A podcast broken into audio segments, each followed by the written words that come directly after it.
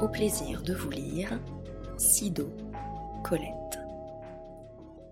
Voici mademoiselle Thévenin qui promène en triomphe dans toutes les rues sa cousine de Paris. Elle n'a pas besoin de le dire que cette dame Kériot vient de Paris. Beaucoup de seins, les pieds petits et des chevilles trop fragiles pour le poids du corps. Deux ou trois chaînes de cou, les cheveux très bien coiffés, il ne m'en faut pas tant pour savoir que cette dame Kériot est caissière dans un grand café. Une caissière parisienne ne part que sa tête et son buste, le reste ne voit guère le jour. En outre, elle ne marche pas assez et engraisse de l'estomac.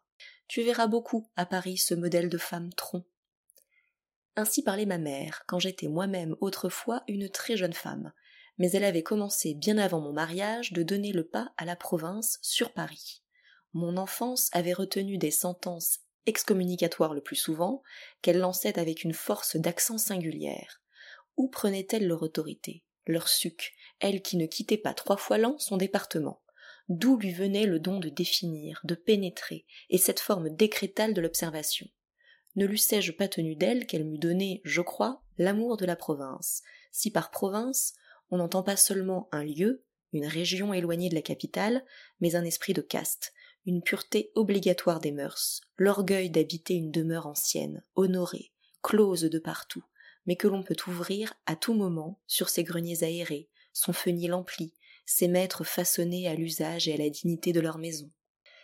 En vrai provincial, ma charmante mère Sido tenait souvent ses yeux de l'âme fixés sur Paris, théâtre de Paris, mode, fête de Paris, ne lui était ni indifférent ni étranger. Tout au plus les aimait-elle d'une passion un peu agressive, rehaussée de coquetterie, bouderie, approche stratégique et danse de guerre. Le peu qu'elle goûtait de Paris, tous les deux ans environ, l'approvisionnait pour le reste du temps. Elle revenait chez nous lourde de chocolat en barre, de denrées exotiques et d'étoffes en coupons, mais surtout de programmes de spectacles et d'essence à la violette. Et elle commençait de nous peindre Paris, dont tous les attraits étaient à sa mesure, puisqu'elle ne dédaignait rien.